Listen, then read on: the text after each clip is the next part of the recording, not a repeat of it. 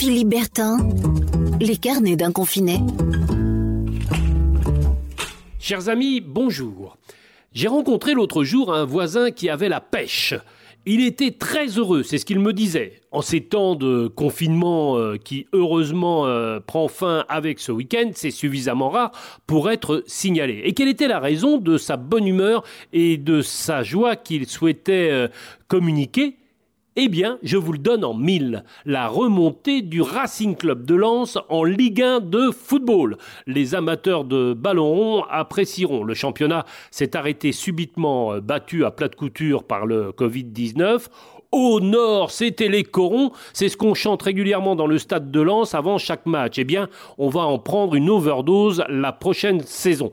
Voilà une nouvelle qui, vous l'aurez compris, pour les supporters euh, ch'tis, passe avant tout le reste. Le Covid-19, la pandémie, les embouteillages dans les services d'urgence, la catastrophe sanitaire, etc., etc. Tout cela, c'est pas grand chose quand on pense à ce qui attendent les amateurs de foot.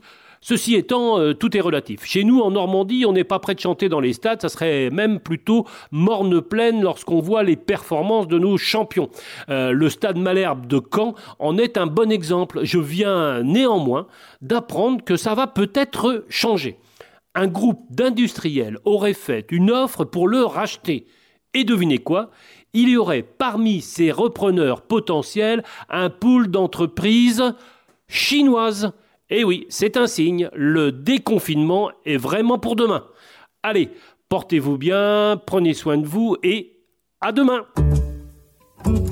Philippe Bertin, les carnets d'un confiné. Podcast by Tendance Ouest.